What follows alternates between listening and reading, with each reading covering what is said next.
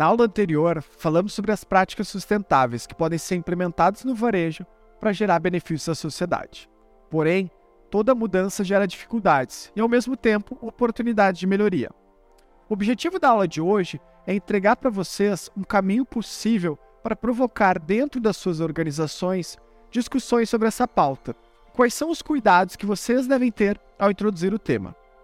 Podemos começar elencando três grandes grupos de desafios e oportunidades, partindo de pessoas, práticas e tecnologias. Pessoas envolvem tanto os colaboradores para o sucesso do varejo, sejam profissionais internos, parceiros e fornecedores, e também envolvem outra ponta, os consumidores. Toda mudança gera desconforto, uma vez que o ser humano é adepto de rotinas no seu modo de pensar. Podemos classificar que o ser humano muda apenas por dois fatores. O primeiro, medo de perder algo, e o segundo, desejo de ganhar algo.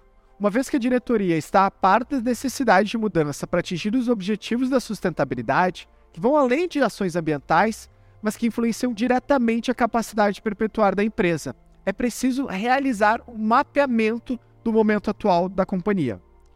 O objetivo do mapeamento é encontrar espaço para mudança. Ações que, se realizadas, podem proporcionar ganhos de market share, posicionamento, receita, redução de custos e redução de impactos ambientais. Dado o envolvimento de diversas áreas, a diretoria ela tem um papel importantíssimo em liderar esse movimento e acompanhar de perto este mapeamento realizado por todos. Para executar o mapeamento, é necessário aprofundar em questões como: onde existem ineficiências e melhorias possíveis? Qual é o tamanho dessas ineficiências? Qual é o esforço necessário para a resolução ou a criação? Como nossos concorrentes estão endereçando isso frente ao consumidor? E como que o consumidor percebe esse desafio? Uma vez que esse mapeamento ele foi realizado e algumas oportunidades com impacto direto foram identificadas, é preciso definir os objetivos gerais e os objetivos específicos do projeto. O objetivo geral é onde nós, como empresa, queremos chegar, que representa o nosso propósito e melhoria da situação problema encontrado. Os objetivos específicos escrevem com um nível de detalhe maior as ações que devem ser realizadas para que o objetivo geral seja alcançado. Uma boa forma de acompanhar como que ocorre o atingimento dos resultados das ações que passarão a serem tomadas é o uso de metodologias, como as OKRs, metodologia amplamente utilizada no mercado, baseada na definição de objetivos e resultados chaves que, quando atingidos, significam que o objetivo maior foi atingido. A metodologia de OKR presume a definição dos objetivos com a definição de pequenos resultados chaves que representam o caminho para a chegada no objetivo maior. Para a definição dos OKRs, é imprescindível que seja um momento colaborativo e que envolva todas as áreas. Sobre este tema de metodologia, eu recomendo a leitura do livro Avalie o que Importa, do John Dower, pois esse livro ele retrata como empresas de alta performance fazem para gerir suas métricas de uma forma dinâmica em um mercado altamente competitivo. O maior desafio do mundo corporativo hoje em dia está na comunicação, e não podemos nos deixar enganar. É o desafio que enfrentamos todos os dias nas coisas mais simples do trabalho. Imagine então em um projeto com impacto em tantas áreas como esse, não é mesmo? Para superar esse desafio, algumas empresas estão adotando comitês executivos, trazendo grupos multidisciplinares de lideranças para acompanhar e liderar iniciativas como essa de alto impacto. O comitê executivo deve trabalhar em conjunto para garantir que a empresa esteja sempre buscando oportunidades de crescimento, reduzindo riscos e melhorando a sua performance. Ao criar o seu comitê executivo, a tomada de decisões se tornará algo mais dinâmico, levando em consideração visões diferentes das mais variadas áreas. Isso pode ocasionar resultados melhores. O grande erro hoje das corporações está em ter visões de silo, onde áreas correlatas pouco interagem nas suas decisões assim não tendo cuidado com o impacto que isso causa em outros setores. Muitas vezes, as empresas que já possuem dificuldade em tratar os temas sustentabilidade acabam criando comitês de indivíduos que possuem as mesmas visões e opiniões. Então, é fundamental prover um ambiente de liberdade e inclusivo para que possa ser discutido com maior profundidade.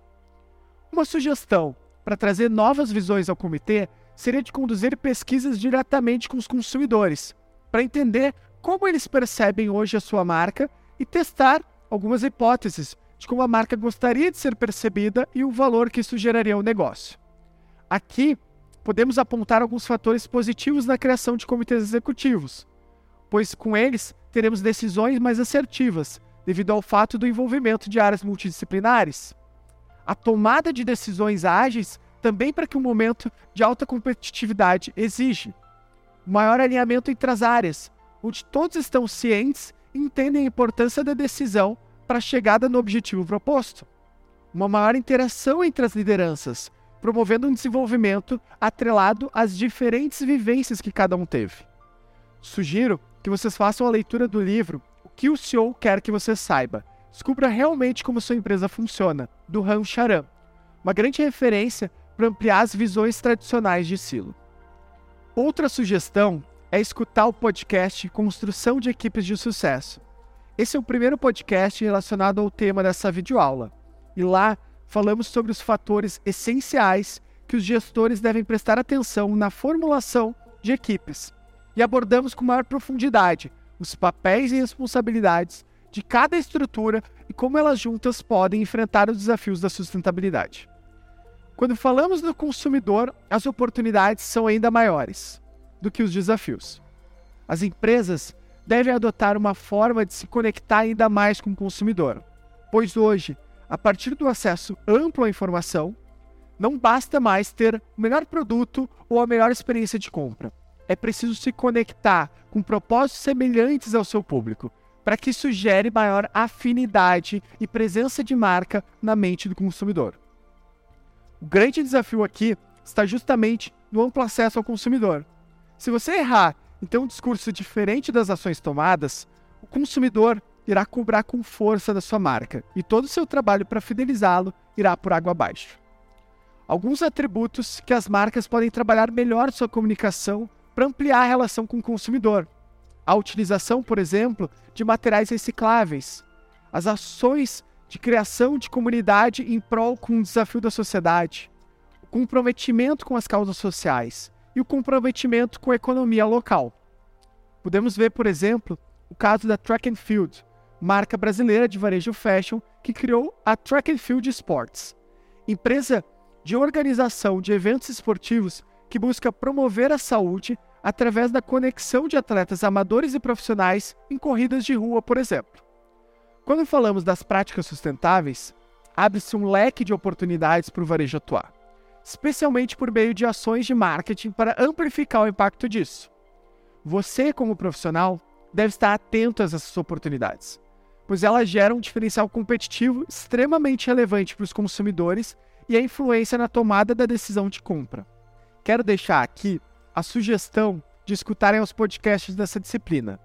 Em análise dos casos de sucesso, Coca-Cola, Natura e Arezo, abordamos com mais profundidade o que essas marcas estão fazendo para gerar um diferencial competitivo no mercado, a partir das ações sustentáveis já realizadas por elas. Na videoaula anterior, abordamos algumas práticas sustentáveis que podem ser utilizadas pela sua empresa, mas você, como profissional, precisa estar atento, questionando as outras áreas sobre o alinhamento das ações. No entanto, de nada adianta o marketing trabalhar para divulgar uma ação de logística reversa, onde o cliente pode devolver o produto na loja, se quando seu cliente visita a loja ele não é atendido ou o processo é extremamente burocrático. Isto irá gerar uma frustração no consumidor e, consequentemente, a procura por outro fornecedor. E é aqui que o pilar de tecnologia pode nos ajudar a resolver alguns desafios, pois a tecnologia é um meio para otimizar os processos da empresa.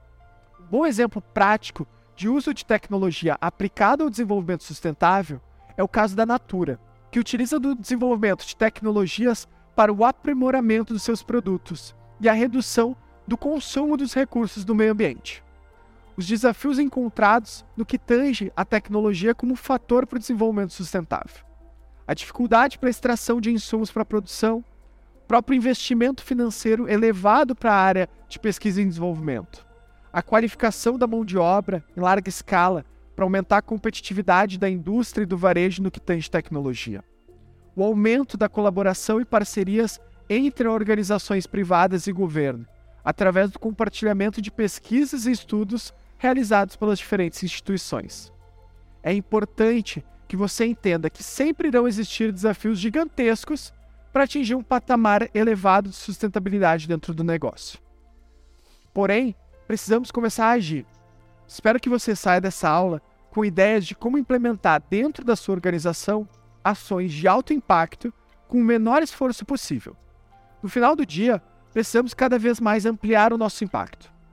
Uma dica para complementar ainda mais esse conteúdo é o podcast ESG de A a Z, da revista Exame, onde você irá entender como diversos setores da economia estão olhando para o tema da sustentabilidade e aplicando aos seus negócios.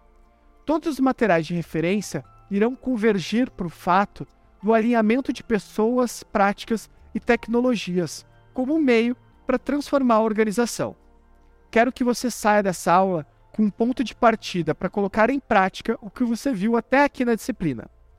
Para finalizar essa aula, escute ao segundo podcast desse tema, Como aproveitar as oportunidades. No e-book da disciplina, você pode aprofundar ainda mais sobre o tema.